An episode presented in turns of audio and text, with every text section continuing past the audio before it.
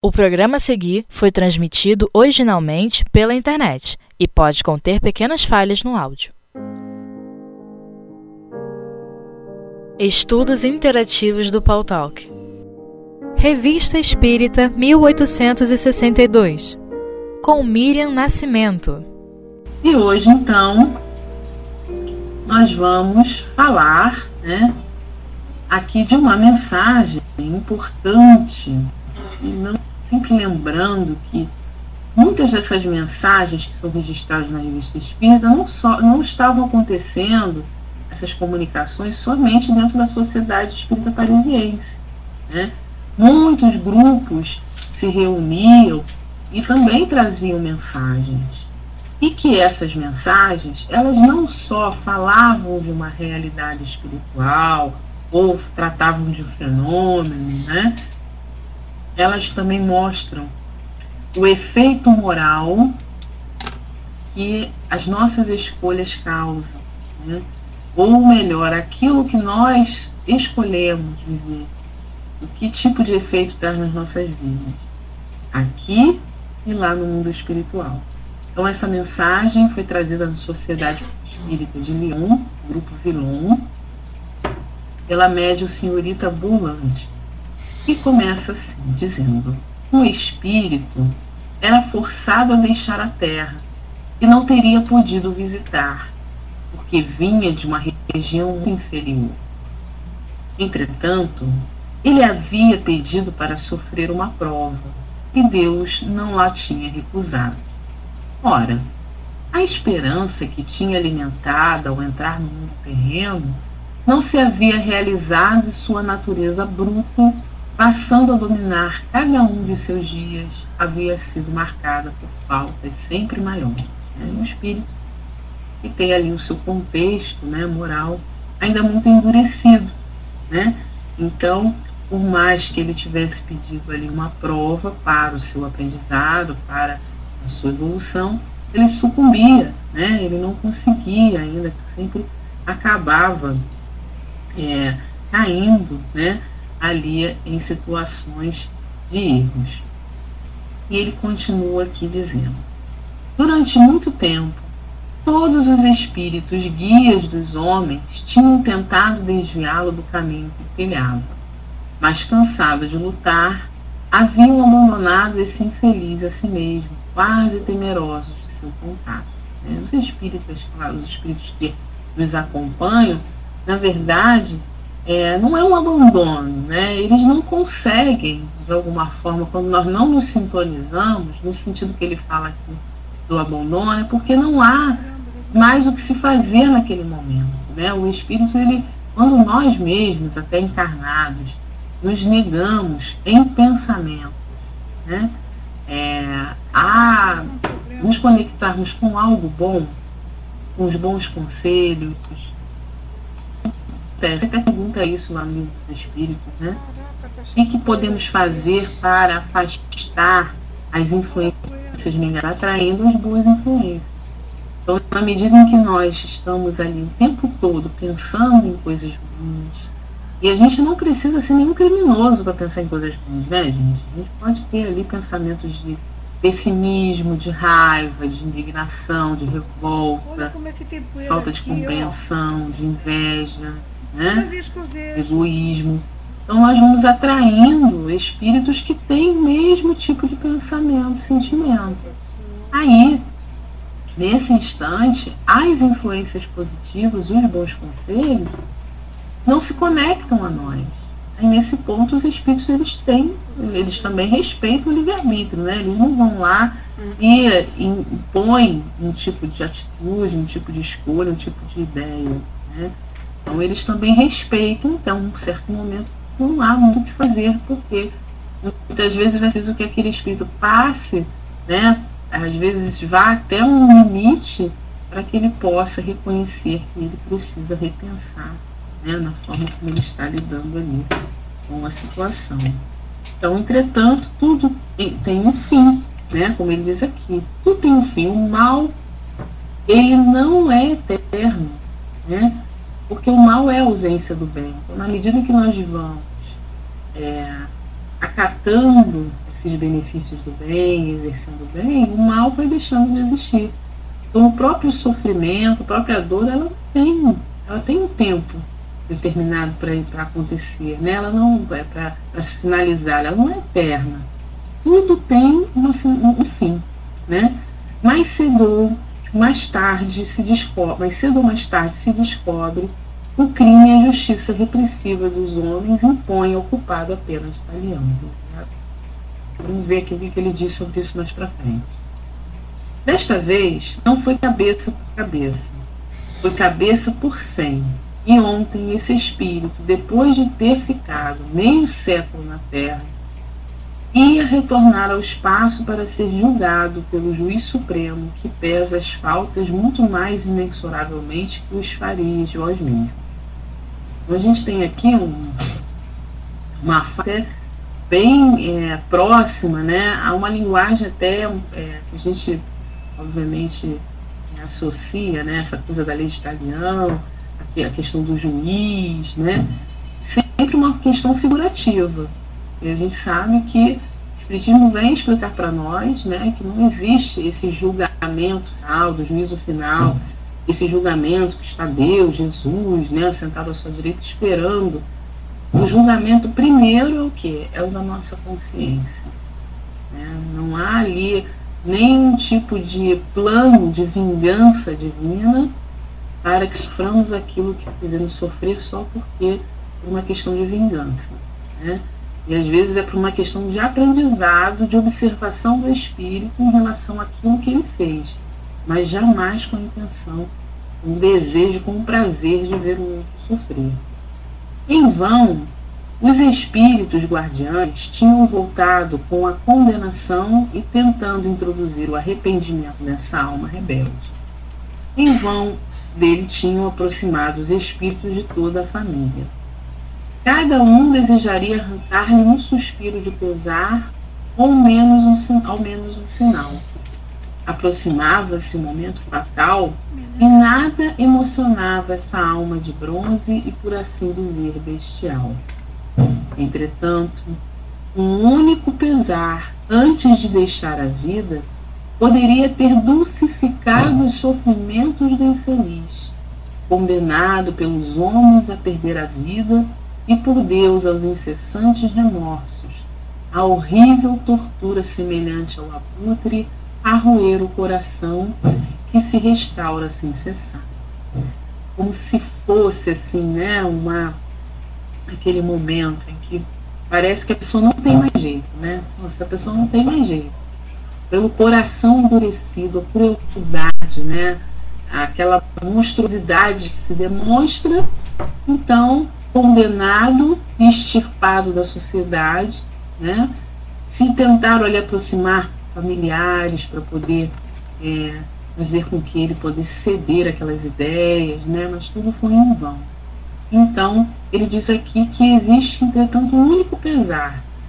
Enquanto os espíritos trabalhavam sem descanso para nele fazer renascer, ao menos, o pensamento de arrependimento, um outro espírito, espírito encantador, dotado de uma sensibilidade, de uma ternura sublimes, voava em redor de uma cabeça muito querida, cabeça ainda viva, e lhe dizia: Pensa nesse infeliz que vai morrer e fala nele.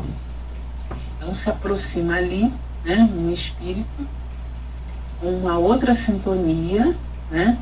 e tenta ali auxiliar. Quando a caridade é simpática, quando dois espíritos se entendem como se fossem apenas um, o pensamento como se carrega é, de, como o pensamento como se carrega de eletricidade. Logo em seguida, o espírito encarnado disse a esse mensageiro do amor: Meu filho, procure inspirar um pouco de remorso a esse miserável que vai morrer. Vai e consola-o. Então, naquele momento, ou havia ali uma afinidade com aquele espírito que estava né, sendo condenado ali àquela, pena de morte, né, aquele momento ali derradeiro, ainda extremamente endurecido, havia ali, ainda como ele diz ali, um único pesar antes de deixar a vida. Né? E aí então esse espírito se aproxima, então a, a pessoa que percebeu né, a presença dele, solicita a ele então a inspiração para que ele pudesse pelo menos começar o processo de arrependimento. Pensando nisso, ao compreender tudo que esse infeliz criminoso ia ter de suportar em sofrimentos para sua expiação, uma lágrima furtiva escapou-se dos olhos daquele que só, nessa hora matinal, levantava-se pensando naquele ser impuro e dentro de instantes deveria prestar contas. O suave mensageiro recolheu essa lágrima benfazeja na concha da mão minúscula e em voo rápido a levou ao tabernáculo onde se guardam essas relíquias e assim fez a sua prece. Senhor, um ímpio vai morrer. Vós o condenastes, mas dissestes: Eu perdoo quando há remorso e concedo indulgência quando há arrependimento. Eis uma lágrima de verdadeira, da verdadeira caridade extravasou do coração para os olhos do ser que mais amo na terra. Eu vos trago essa lágrima. É o resgate do sofrimento. Dai-me o poder de enternecer o coração de rocha do espírito que vai expiar os seus crimes. Vai, respondeu-lhe o mestre.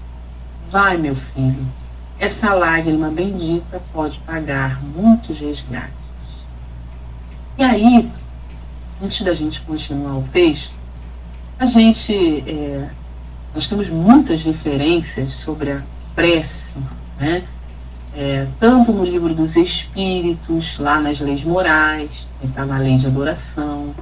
Nós temos, inclusive, é, na revista Espírita, várias é, colocações também, dissertações sobre a prece, né, os efeitos da prece, mérito da prece, né? A gente vai vamos falar das preces pelas pessoas que foram estimadas, a questão da é, falando em relação a, ao propósito né, da prece, envolvendo os companheiros e a própria leitura inicial que fizemos, que é a caridade. Né, de se colocar no lugar do outro e ver aquela, aquele coração endurecido que também sofria, e não só julgar, né? porque a gente tem, é, a, às vezes, essa condição de julgar e condenar, porque o julgar, nós podemos julgar as situações, julgar se é bom, julgar se é ruim, julgar se pode melhorar, né? se não precisa melhorar. Mas condenar, sentenciar o outro, quem somos nós para sentenciar? Né, se nós não sabemos o que se passa no coração daquelas pessoas. E naquele momento, esse espírito percebeu, ele sentiu e, e viu, conseguiu vislumbrar tudo aquilo que passaria eles, como seria muito mais difícil o processo dele. Após é, o retorno à paz espiritual, né, porque ele também ali, mesmo endurecido, ele estava sendo condenado pelas leis dos homens, mais revoltado iria. Né? Mas ele precisava realmente mais daquele arrependimento, não pelas leis humanas, mas para a sua própria salvação, né? para que ele pudesse iniciar o processo de reparação. Porque o erro, ele vai passar pelo arrependimento e pela reparação. Né? Então, a questão da prece é, é muito importante. Né? A gente é, entender que essa prece pelos espíritos endurecidos, que aliás temos lá na coletânea de preces espíritas, em, é, lá no finalzinho do Evangelho segundo o Espiritismo, a gente tem né, coletânea de preces espíritas e tem a prece pelos que já não estão mais na Terra, pelos espíritos endurecidos.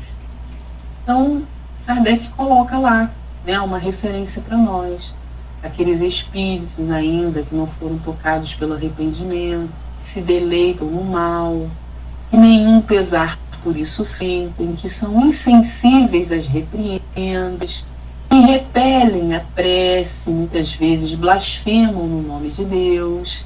São essas almas endurecidas que após a morte se vingam nos homens dos sofrimentos que suportam. E perseguem com seu ódio aqueles a quem odiaram durante a vida, quer obsediando-os, quer exercendo sobre eles qualquer influência funesta. Né?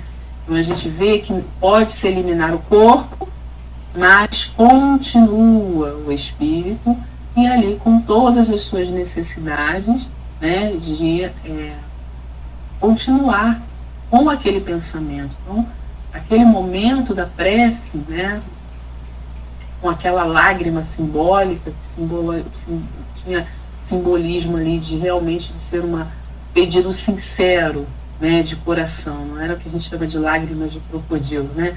Realmente eram lágrimas que traziam ali uma atenção, né, uma, uma forma, uma caridade realmente em relação a isso. E esse espírito que está narrando, né, então continua dizendo: a suave criança partiu e chegou junto do criminoso, no momento do suplício. O que ela lhe disse, só Deus o sabe. O que se passou naquele ser transviado, ninguém compreendeu. Mas, abrindo os olhos à luz, ele viu desdobrar-se à sua frente um pássaro horroroso, um passado horroroso. Ele, a quem o um instrumento fatal não abalava, a quem a condenação à morte tinha feito sorrir.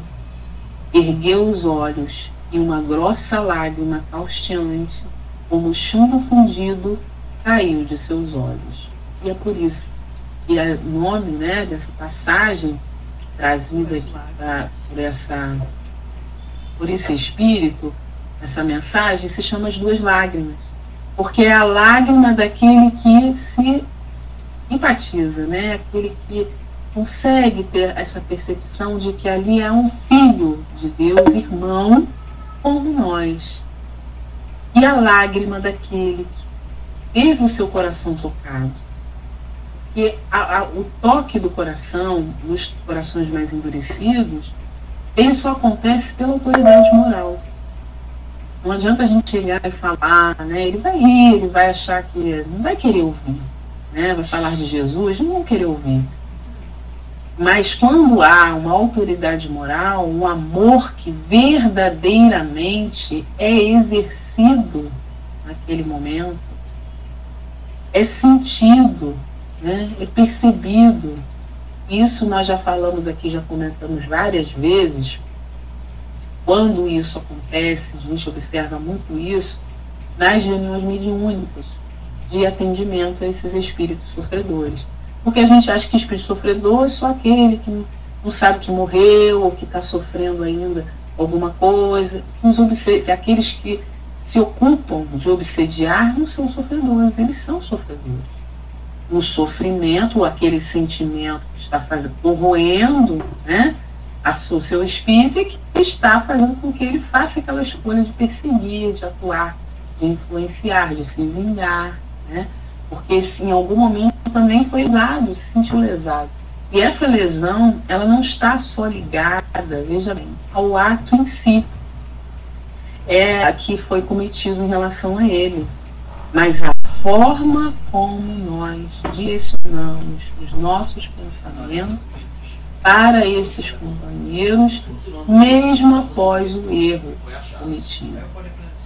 Na forma como nós é, muitas vezes ainda crucificamos, sentenciamos, falamos mal, né, mesmo após o erro.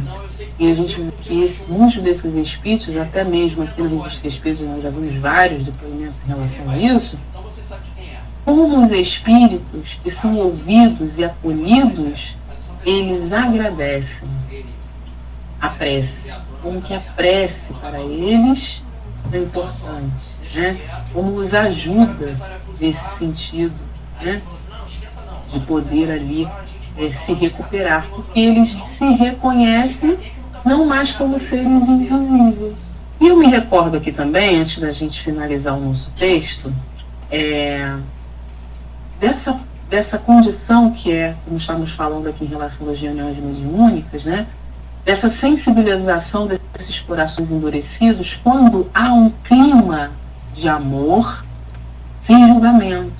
Então eles são acolhidos, são amparados e são levados a raciocinar, né? Há ali um direcionamento para que o espírito raciocine um pouco sobre o que ele está fazendo, sobre aquele mal que ele está aplicando ali a um grupo ou alguma pessoa, ou e contra ele mesmo, principalmente, né? o tempo que ele dedica a uma alma encarnada, em, em título de vingança, quando ele poderia estar investindo junto, estar o seu tempo junto a entes queridos no mundo espiritual, cuidando dele mesmo, né? Mas muitas vezes é difícil, porque o ódio, a cólera cega. Olha o exercício que a gente tem que fazer, né, gente?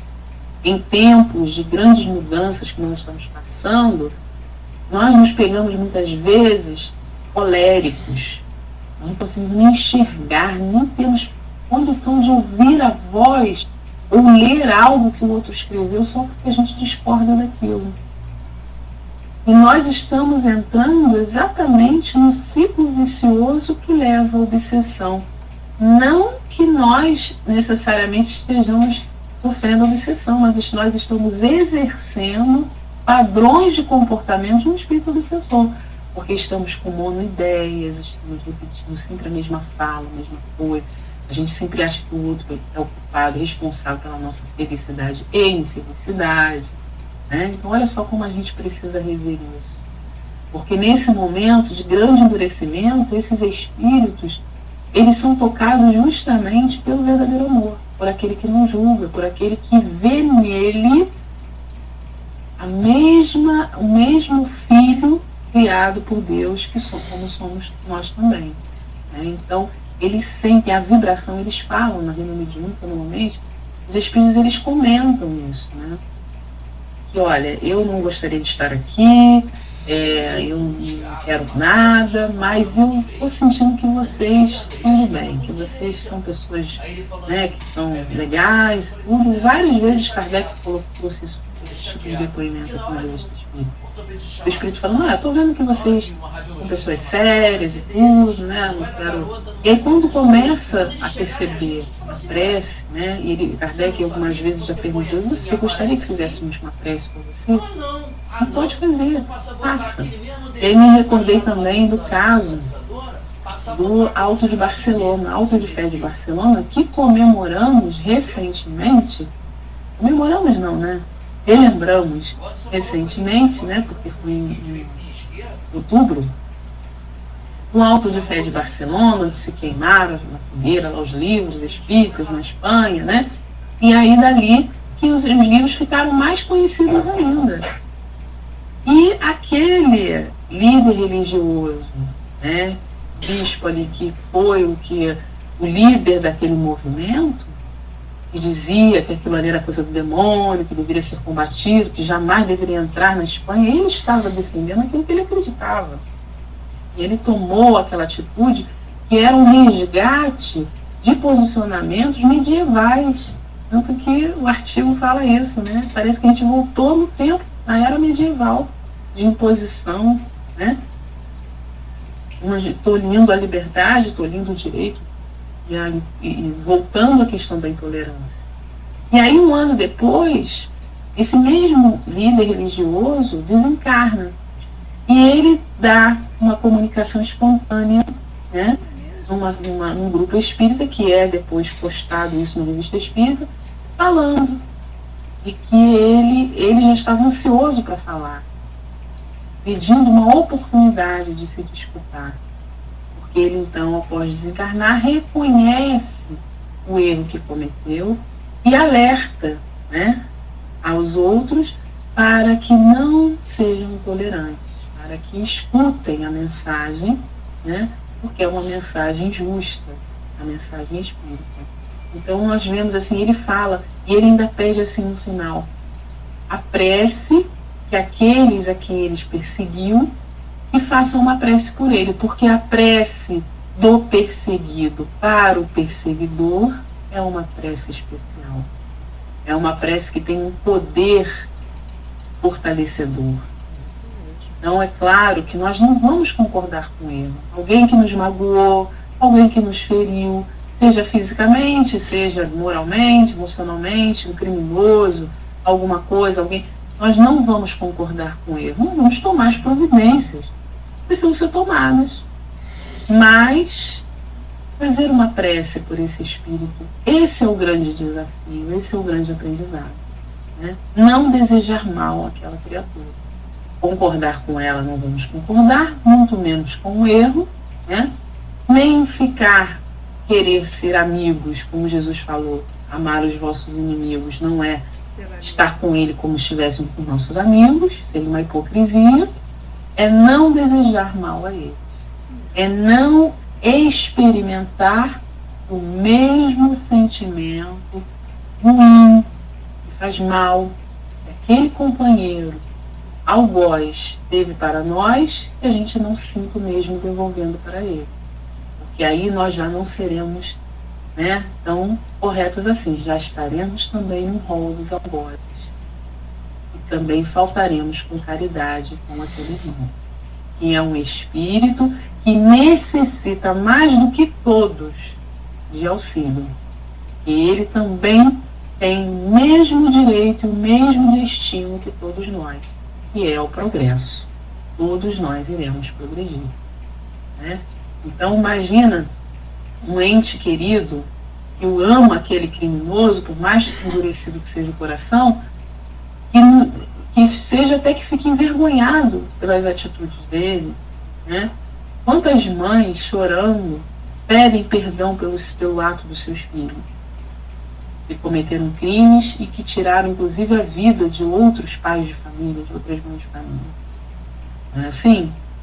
Mas ainda assim, né, nós temos que nos colocar no lugar né, dessas pessoas.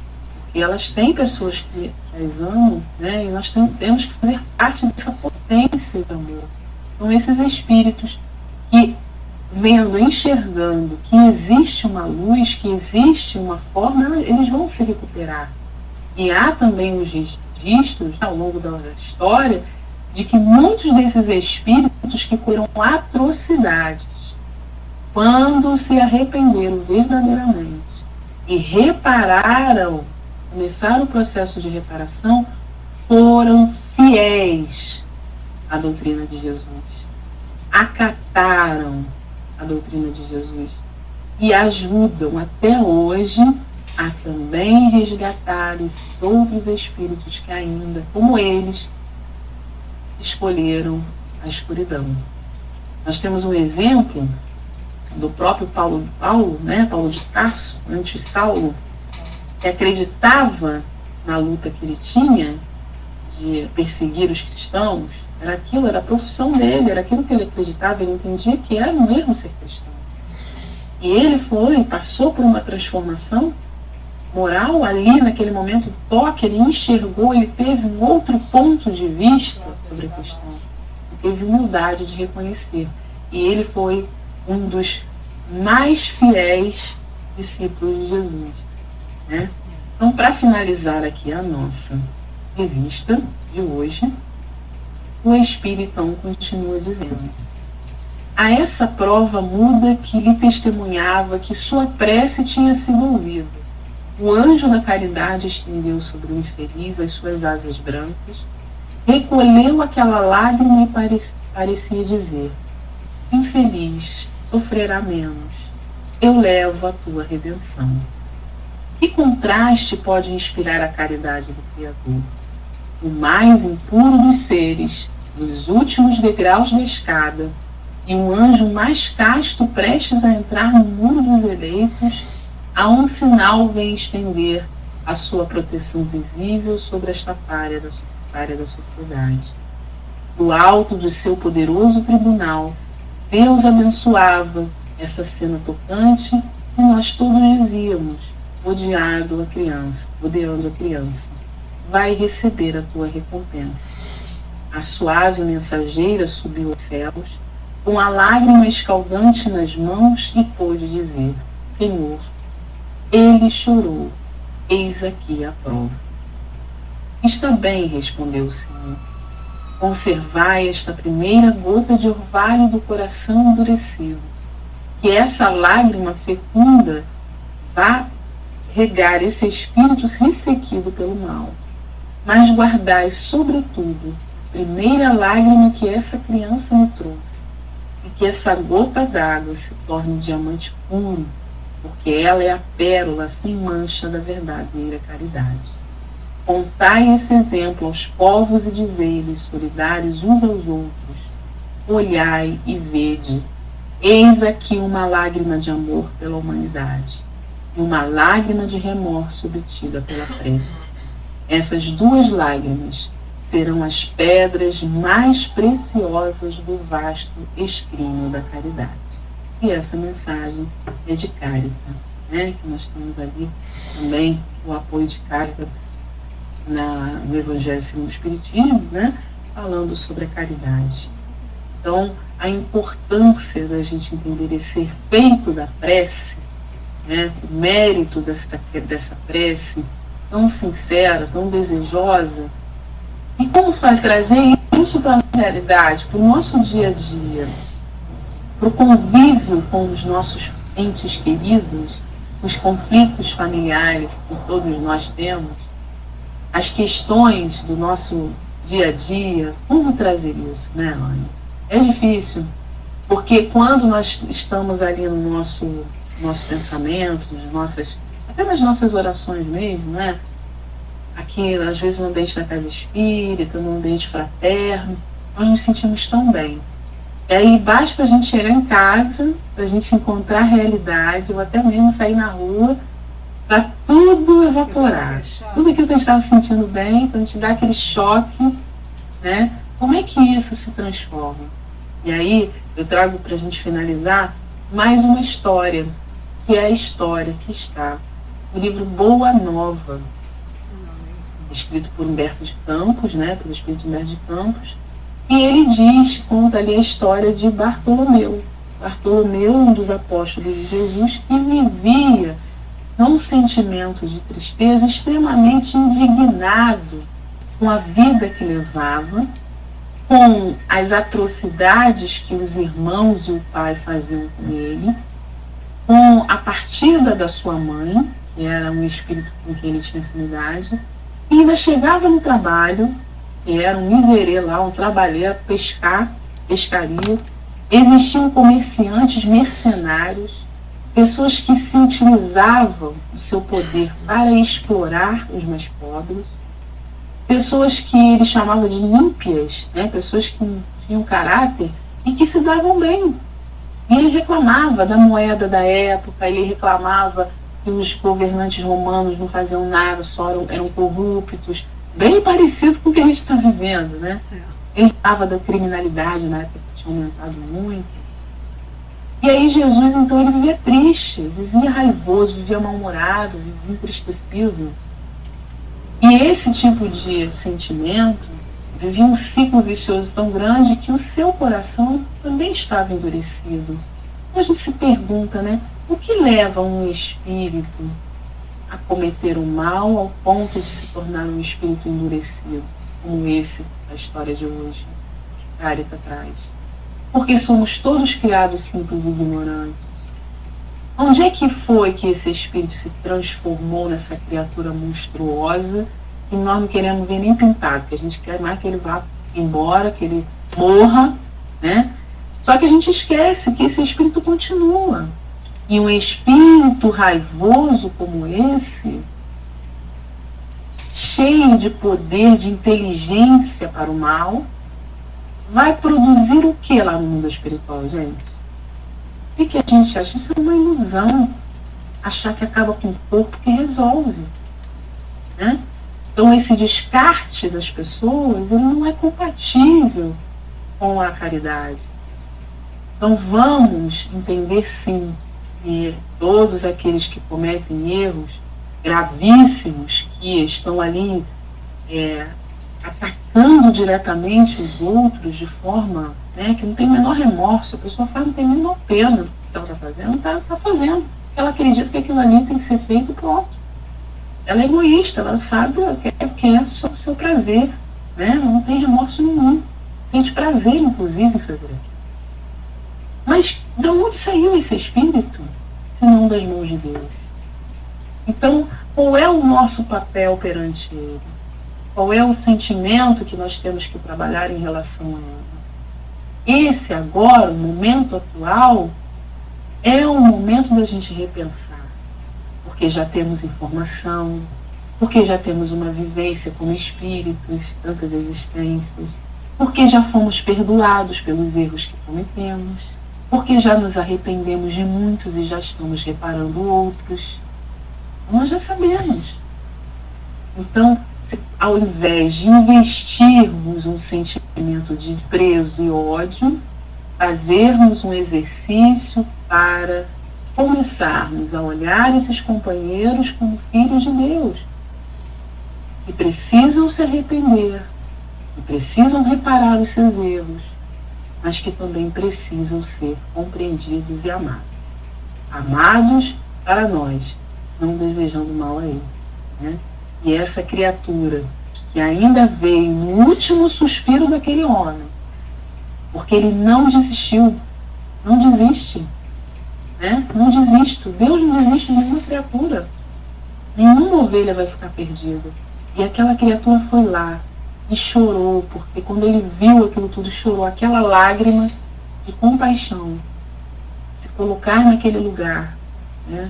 E a gente passa e olha, às vezes eu olho assim, noticiário na, na televisão, vejo um criminoso com aquela história horrorosa, tudo que ele fez, esquartejou um, matou outro, fez aquilo tudo.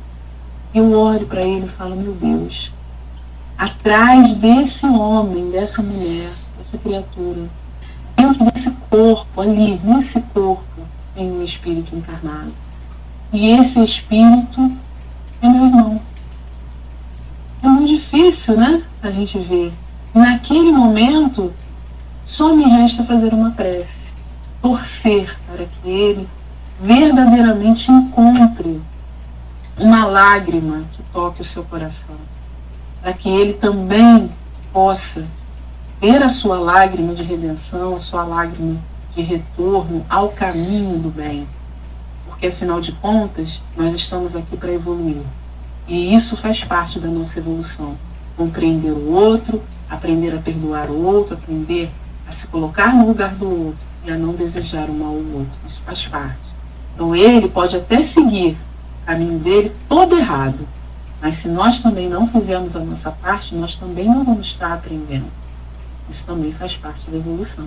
Né? Então que a gente possa fazer sempre uma prece por esses irmãos para que eles possam também sentir esse carinho. Gente, acontece e é real, é um fato que essas preces tocam esses corações, porque eles se deixam de ser invisíveis e de pouquinho em pouquinho, né, esses espíritos vão então despertando para algo maior. Às vezes dura um tempinho, dura até séculos, né? Mas é a misericórdia de Deus, né? Que vai passando através de nós. Então, que possamos ser sempre, é, como Carita nos estimula, né, nos inspira a sermos esses veículos divinos, não possamos ser um jogo erótico que a gente leve o amor, né, e que a gente possa ter um pouco mais de consciência nesse sentido, tá bom? Então a gente vai encerrando o nosso o nosso é, momento aqui do nosso estudo de hoje, da Revista Espírita, né? agradecendo a presença de todos, agradecendo a participação